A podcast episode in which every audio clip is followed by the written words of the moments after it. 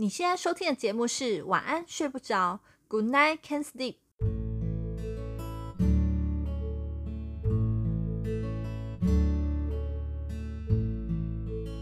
今晚的你睡不着吗？没关系，这个夜晚我们一起过。嗨，我是默默，我是 Zack，欢迎加入失眠人种聚会。嘿，Zack，你最近有看到演艺圈闹得沸沸扬扬的新闻吗？哦。打开手机，打开电视，全部都是一个人啦，就是罗志祥、周美青。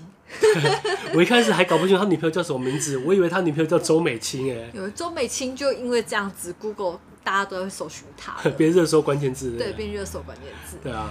那我们今天不是要聊罗志祥事件，而是。这样的事件其实不只会发生在演艺圈事件，而是一直会发生在我们的周遭。对，因为我相信，应该每个人，或者是说你周遭的亲友们，尤其是你的朋友们，应该多少很多人都会遇过一些渣男，搞不好有遇到一些渣女的经验，对吧？对啊。对，像默默就说他的朋友就很多人遇到过渣男，非常多。嗯，多到我觉得，虽然不是我遇到呢，但我今天都可以做一集。来聊聊他们会做的事情跟特征。对，因为我刚跟默默交往的时候，我问过他有没有遇过渣男这件事情。这个人命还蛮好的，遇到的每一任男朋友都很很疼。所以他现在讲的这些东西呢，就是他身边某些朋友的真真实经验，在节目里面被出卖了。我没有出卖朋友。那有种就把是谁的故事一个个点名点出来。不要。嗯，所以今天不要是不是聊八卦，就是像刚刚默默讲的，我来分享一下一般这些。渣男啊，常常会有的一些特征是什么？像默默，你觉得渣男通常有哪一些比较明显的特征？你可不可以一个一个跟大家说？可以啊，今天要讲的第一个特征就是渣男会面对自己的感情状态会打上模糊仗。哦，等于是说他不说清楚自己现在是不是有另外一半，或是有没有对象。对，你问他，他就会。支支吾吾，支支吾吾，或是呃，就是不愿意正面回答啦。嗯。或者是说，可能有女朋友，你就会说：“好啦，我跟我女朋友感情不好啦，我现在这个快要分手啦。”对，这女朋友很糟糕啊，等等的，就是会一直抱怨下女朋友不是。嗯，让他让大家都知道他过得很悲惨，很不好。那请赶快拯拯救水深火热的我吧。对，就让女生也会觉得哦，那或许他们要分手，或许我有这个机会。嗯，所以第一个就是有些渣男呢，会对自己的感情打模糊照。那第二个特征呢？第二个特征大概就是很会讲话吧。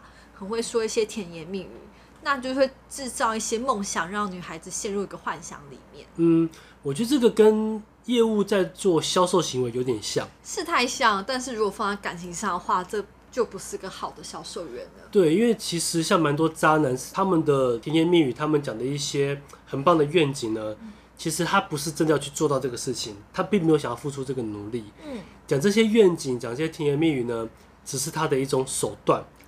这个手段就是要把女生骗到手，骗到手，骗上床，或是弄成备胎等等的，那女生就会期待一个不切实际的幻想，但其实男生压根就没有想要去达成这些梦想过。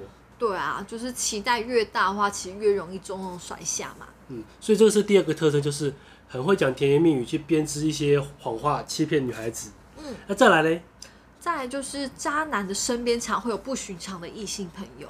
什么叫不寻常的异性朋友？就是他可能会常会对一些人做一些逾矩的关心，会在对方回家，电话讲不停啊，或是赖一直不间断啊。但你问他，他又说：“哦，我们只是普通朋友啊。”哦，这种状况好像蛮多的，很经常发生。嗯，我自己就有遇过一些女生也是这样子啊，就是以前某些女朋友，她那时候一开始呃跟她交往的时候，她也是讲说啊，这个就是普通朋友等等等等，聊了很久，后来才被我抓到说原来。是以前的前男友，但是还没有断干净。前男友还在联络。对，或者是说，这个男生呢是朋友帮他介绍的男生。他朋友不知道他有男朋友吗？有啊，但是就像刚刚第一点讲的啊，对自己的感情，哦，抱怨自己的感情状况。对，然后让别人朋友就会觉得说，哎，那你的男朋友 Zack 可能不是那么好，那不然这样子啊，你既然男朋友那么差，我帮你介绍其他的嘛。而且看起来好像你也很渴望认识新的人，于是就开始有一些人选进来啊，等等的。我就曾经发生过有一个状况是，我跟某一个女朋友分手之前呢，她突然两三天跟我消失，联络不上。我从来没有跟她就是超过几个钟头联络不到过，一定讯息没多久就会回了。结果呢，有一次她突然消失两三天，我就觉得不对劲了。然后她就说她要分手，但分手原因只说感觉变了等等。后来隔了大概一个月还是一个半月吧，听我妹妹讲说，我当时那个前女友呢，已经有新男朋友了。哦，已经有对象了。才不到一个月，更可怕的是，我记得后来再过了才一个月吧，也就是我跟这女生分手大概才两个月左右。该不会是他们要结婚了？结婚了。对。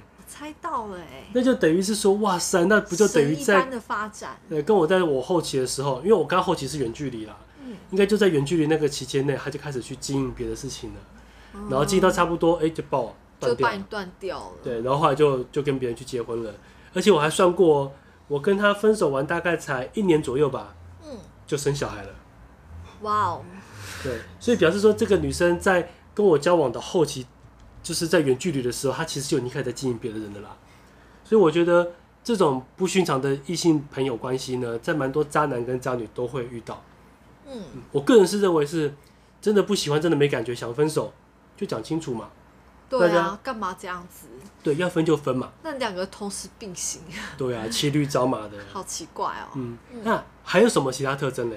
第四点当然就是四处放线哦，四处放线怎么说啊？就他不会只对你好哦，他对身边异性都会很好哦。那随时他都有三四个备用人选，嗯，应该很常看到这种人吧？这个应该蛮常见的，因为假设今天我是个渣男啦，我一定也是利用我的时间。其实我觉得很像业务在经营客户一样，就是我已经有这么多客户，我就定时去发讯息给他们，然后去跟他们维系一个关系。那同样的。把这个模式如果套用在对女孩子身上，好像有用，让同时有好几个女生觉得我在跟她暧昧的话，那这样子有一天我就会要交女朋友或是要找对象的时候，好像很容易嘛。对，或者我找个伴，随时都有伴可以叫过来。嗯，嗯，我觉得这种人蛮糟糕的。我相信没有女生被追的时候会希望是说自己是其中一个其中之一。对，嗯，像我那时候追你的时候，我就是啊。其实我在跟某某交往之前，那时候单身嘛。那时候因为单身就认识了很多女生，后来也是很多女生我也是乱枪打鸟啊。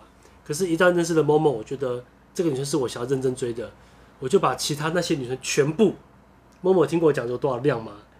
我把那些量全部就先暂时都全部都已读不回了，我就只专心跟某某出去约会聊天。因为其实女生也很容易就是感觉到自己到底是不是。呃，不能说唯一唯一认识的对象，但就至少可以感觉到他是真心的，就是想要跟你认识啊，或是经营。不不不，我跟你讲哦，这就是为什么女生常常遇到渣男的原因了。大家都这么认为吗？对，女生都会认为是他很喜欢我，他在追我，他对我好，他只有我一个。但说真的，我讲啦，我们是男生，我们太了解男生在想什么了。哦。就像黄明志之前有一首歌叫做《只想跟你啪啪》的那首歌。嗯、对，他就讲，我们好歹也有两颗，当然比你更懂男人啦，对不对？嗯，所以很多男人就是就是利用这种方式，他丢一个赖给你才知道几秒的时间，他同时可以经营十个、二十个这样的女生呐、啊。嗯，但是很多女生真的会陷入女孩子所谓的啊，他只有我一个这样的，的情境里面。对，这种后面我们会讨论到。对，所以这是四处放线。对，他永远都在编辑他的后宫名单。嗯，在还有呢，还有没有什么其他的特征啊？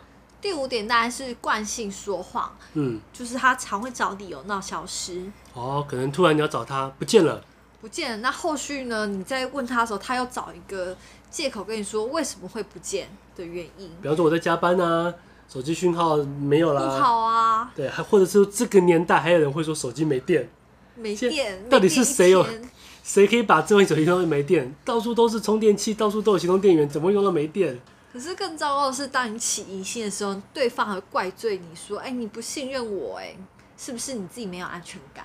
这招真的很高，他反而让受害者觉得自己是加害者。对对，超厉害，超可怕。所以我觉得这种渣男真的蛮蛮糟糕的。我们来简单回顾一下，有五个特征。第一个，默默统计出来的特征就是对自己的感情打模糊仗。第二个特征，会对女生说甜言蜜语，编织些希望。第三个特征。身边会有很多不寻常的女异性朋友，甚至可能会有一些过多的关心、关心或是接触。第四个就是四处放线，到处去布局，到处去做备胎，到处有很多的船让他随时准备上船。对，那第五个呢，就是惯性说谎或是常常消失。没错，那这可以你男生的眼光，你还会觉得除了刚刚上述讲到特征以外，还有哪些人格特质呢？嗯。以我男生角度来看，吼，虽然我没有遇过渣男啦，但是呢，依照我身边女生遇到的渣男，或是你的身边渣男朋友啊，渣男朋友，下次可以再补充。但是简单综合起来，我觉得大部分的渣男呢、啊，其实他都会有一个共同特征，就是合理化自己的行为。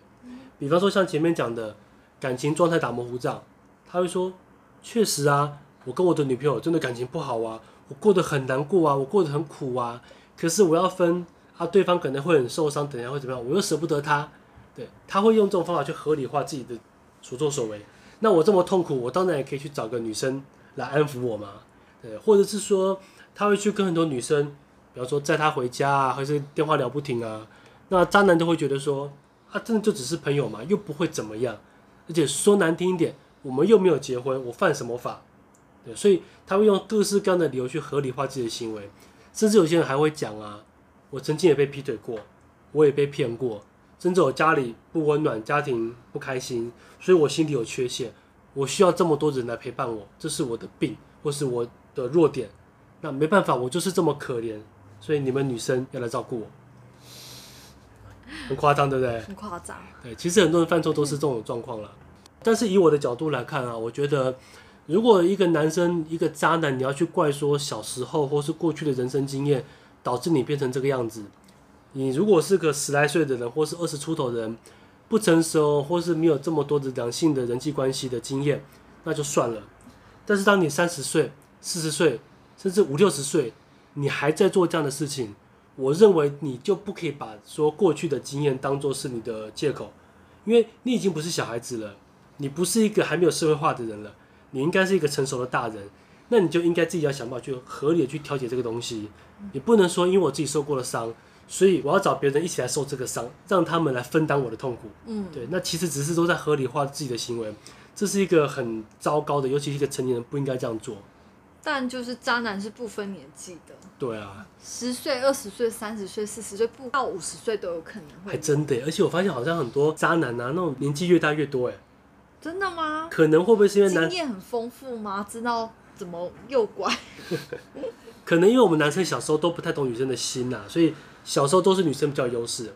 但男生长大之后，经验丰富了，开始有些社会经验了，比较知道怎么样去把妹、去骗女生之后，可能他们就会用很多的方式来欺骗女孩子。那发现一个、两个、三个都很有效之后，有些人就会食髓知味，就有点像这次新闻里面的罗志祥一样。那个周扬青讲说，罗志祥到到处很多地方都有炮友，或者是说到处都可以约炮，甚至跟他的粉丝啊、他的旗下的艺人啊都有不正当的关系。那我想，身为一个男生，可能就是因为他觉得我的这个光环，或是我这个手段，很容易把到妹，很容易吸引到这样的人上钩。那我就继续用这招吧。嗯，像有些也是啊，这种富二代啊，他知道自己长得帅帅的，而且家里有钱，他就用钱来砸女生，他就很多女生就愿意被他砸，所以就一个、两个、三个被骗。愿者上钩嘛。嗯，之前才不是新闻有讲过吗？我在 PT 上看到说有一个他之前是国民党的发言人，叫什么名字我忘了。然后他一直跟很多女生讲说他是国民党要栽培的重点对象，他是国民党的明日之星，家里又有钱，所以就很多女生比较物质的、比较虚荣的就会去攀这样的男孩子。结果呢，那个男生就后来被爆料说，当他跟人家女生玩完上过床之后，把人家甩掉，还会呛人家说：“你以为你是谁啊？你凭什么攀上我？”这种状况真的很渣，很糟糕，真的很坏。但是他的招式，他的光环屡试不爽，而且就是有这么多女生愿意上钩。可是上新闻应该就很没用了吧？所以后来我看到新闻，他要讲啊，他被国民党开除了。对啊，嗯，所以啊，我们刚刚提到就是渣男的那些特征之后，其实周围的渣男其实都会让身边一些女生掉入四个情境哦。掉入四个情境，没错。嗯、好，那第一个情境通常就是一。为什么讯息回得很慢？因为他真的没有那么在乎你。对，而且备用人选太多，而且最糟糕是你还不是首选。是没错，因为我讲个现实一点的，我当时在单身的时候，真的透过网络或是各式各样的关系，认识了很多的女孩子。我们当然也会去区分啊，比较漂亮的、比较有气质的，或是外形比较出众的，我当然是优先去回她。像某某应该不会感受到我在冷落你。不会，某某就是我第一顺位中的第一顺位，就是他。但是当然就很多女生我根本没有时间回，或是我还要上班，我就算了，放后面。对，但是对于渣男来讲，他可能有很多的女朋友，那可能 A 女比较听话，比较好搞定，就爱理不理的，反正我讲什么都会听。可能 B 女比较会闹脾气，比较会那个需要哄，对，要哄，他就多花一点时间，他就会把照顾 A 女的时间拿去哄 B 女，B 女对，这次也算是一个蛮有效的资源分配啦。嗯，对。插播一下，你现在收听的是晚安睡不着。如果喜欢我们的节目，请记得按下订阅和关注。那么节目马上回来。再第二个情境就是，为什么这些渣男见面的时候很热络，但是回去聊赖的时候却变得很冷漠？因为嘛，渣男的手中就很多线要顾啊，他怎么可能回去还对你很热络呢？嗯，他要招架一些女孩子都招架不住了，他自然专注力就不会在你身上啊。对啊，而且很应该这样讲，其实大家都听过有一个招式叫做若即若离。嗯，说真的，以我男生的经验来讲，真的有用，真的有用，真的有用，真的。下次有机会可以再跟大家分享一下一些把妹的小技巧啦。但是说真的，若即若离真的有用。但你有没有想过，若若即若离，那个女生就再也不会呢？那就表示刚才看到一个影片，不是吗？对，那可能就表示这个男生本身条件不够好啦，或是有一方条件不够好，所以。若若即若离，其实要看状况的。你要对方就是对你有意思吧？如果用在对方对你没有意思之下，若即若离，那就就是帮对方有台阶下而已。对 对，所以我觉得很多男生他也会用这一招啊，就是我见面的时候跟你很好，让你有恋爱的感觉。但是回去之后呢，一方面人很多要顾，二方面在顾很多人的时候，刚好就可以用上若即若离这个招式，把时间空下来去招呼每一个女生。那这样子也会让被冷落的女生更去想他。你知道为什么若即若离这个招式有用吗？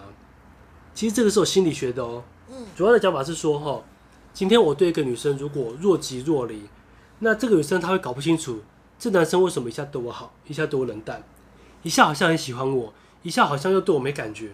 所以注意力就一直放在这个上面。对，然后女生开始就会想说，他他是到底是怎么样？他是他在忙什么啊？他是不是身边还有其他女生呢？是。那想久了之后，女生就会突然发现。我的心思好都在他身上。欸。对，那会不会是我喜欢上他了？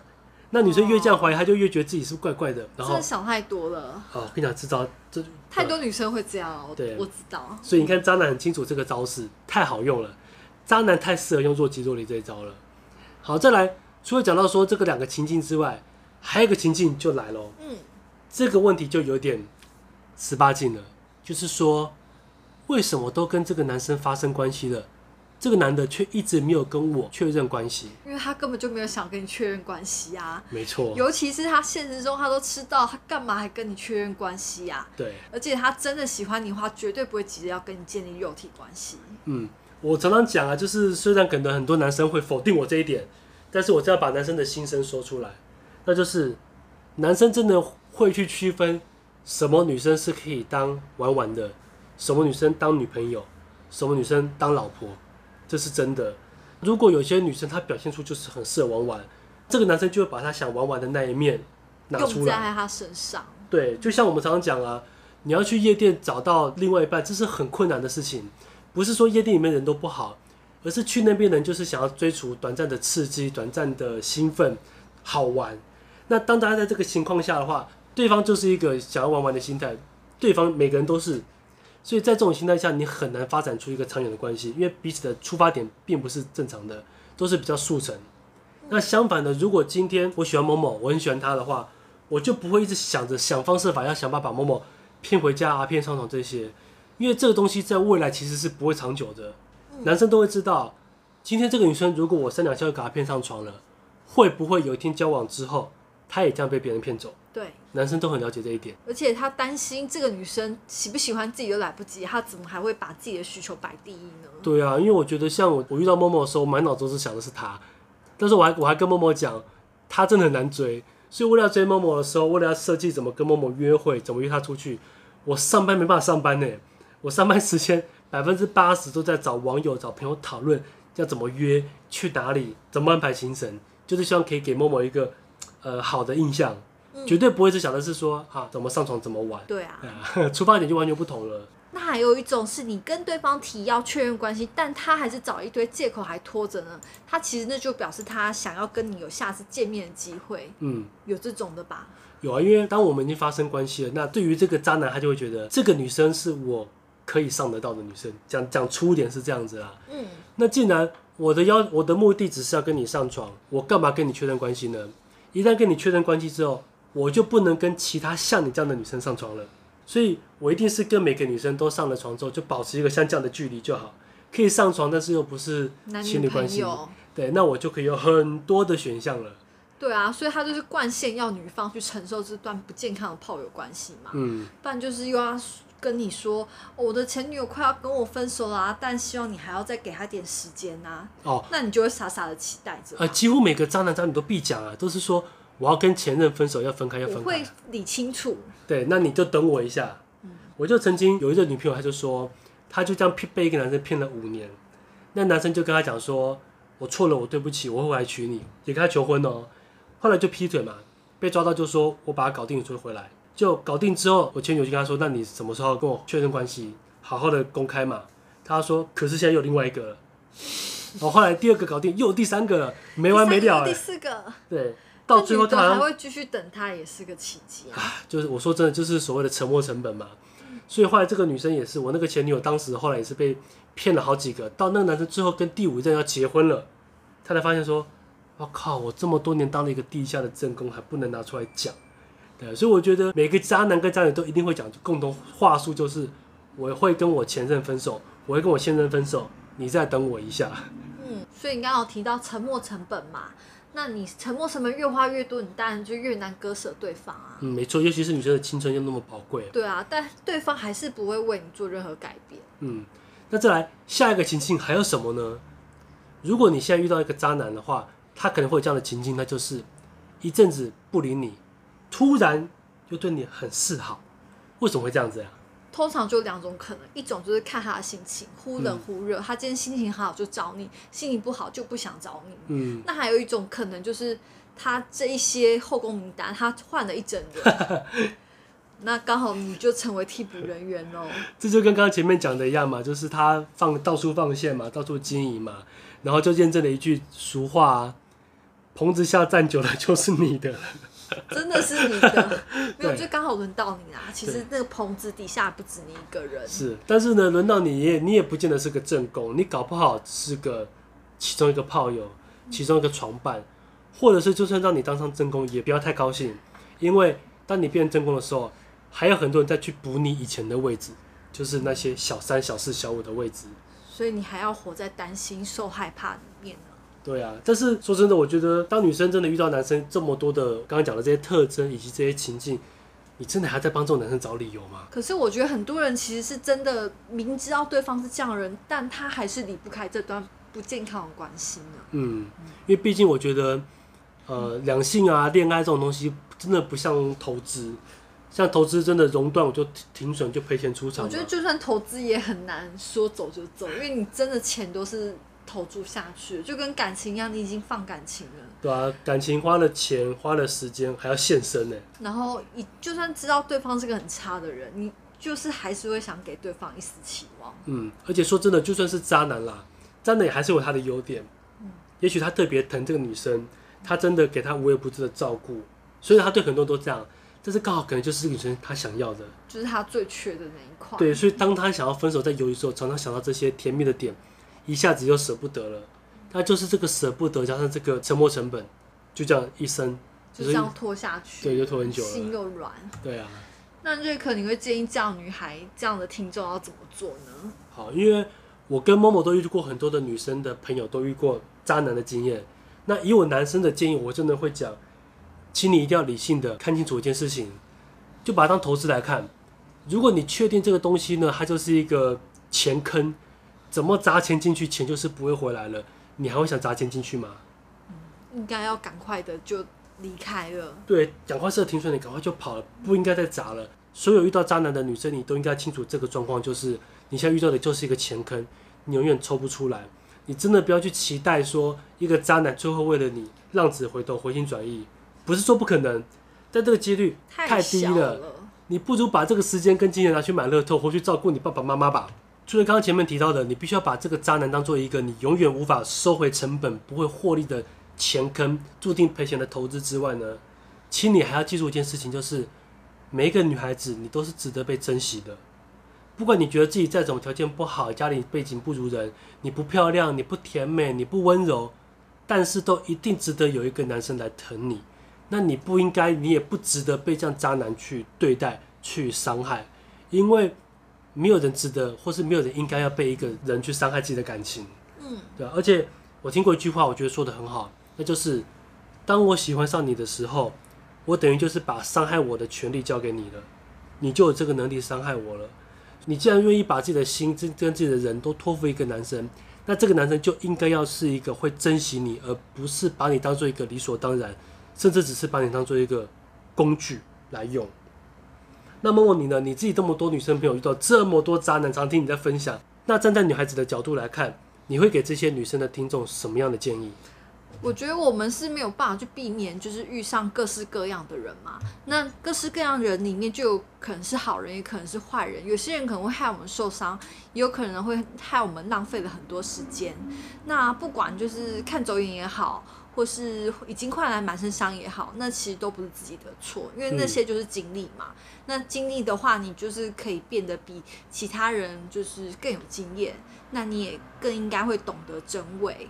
那其实你可以选择就是继续伪装自己，但也要记得卸下心防，因为一定有一个人是值得你就是真诚跟真心交给他的人。嗯，说的太好了，我很认同刚刚默默讲的，尤其是默默刚刚讲的有一句话，就是说有时候你被劈腿、你被骗，真的不是你的错，可能真的就是你比较单纯，或是你愿意相信人，不代表是因为你比较差，所以你会被骗，也不代表你比较笨，只是说你在这方面可能来讲不是那么有经验。或是说太相信一个人了，或是没那么幸运。嗯，我曾经知道有些女生呢、啊，她就是可能童年的时候没有什么信心，比方说爸爸妈妈常常会说她你不够好，或者常常拿她跟别人做比较。像我爸妈也是，我爸妈从小就很爱拿我跟别人做比较，长久下来你会觉得自己并没有那么好。所以有些女生因为长期向下来，她觉得自己并不是那么值得被好好对待的人。她遇到渣男的时候，她也会觉得我就是这么糟糕，是我配这样的人刚刚好。我被伤害，我被骗，甚至我被当做炮友，也是我理所当然的。但我要告诉这么多女生，真的不是你的错，你真的只是比较单纯、比较天真、比较容易相信人。没有人应该要被渣男或是被任何人伤害自己的感情，对吧？对啊。那相信今天晚上可能很多女孩子失眠睡不着，也许就是因为跟某个男生，甚至听完了这一集之后，你可能会隐隐约约发现。那个对象似乎就是我们跟某某口中说的渣男，那也许你不想承认，或是你觉得你早就知道了，都没有关系。就像我们刚刚建议的，你一定要设停损点，不管我们讲的能不能帮上你，但是希望今天晚上这些东西呢，可以让你知道，还是有人在陪你聊天，还是很懂你的心情。这世界上真的有很多的人遇过渣男或是渣女，我自己本身也被劈腿过，所以我可以懂你们的心情。如果今天晚上你还是睡不着的话，也没有关系，该想就去想，在这想完，觉得自己笨，或是你哭完都好，你最后还是要告诉自己，自己是值得被爱的，一定会有一个很棒的男人会好好的珍惜你，就像我现在照顾某某一样。那我要我要讲什么？随便啊。你讲了一个我很难接的话。你刚刚讲的那么感性，我听了都要哭了啦。我觉得不管怎么样啊，遇到什么人，我觉得最重要还是要爱自己，出发点一定要以自己为着想。嗯，没错。那可那我们今天要睡了吗？好，那希望今天睡不着的你可以一起开开心心的，或是放轻松的，赶快睡觉吧。嗯，晚安。晚安，明天上班加油。一天又平安的过去了。感谢各位听众的支持，请订阅我们的频道。需要失眠人种，你们速速的加入，以及追踪我们的 IG Good Night Can Sleep。下次的聊天题材由你做决定，我们下期见。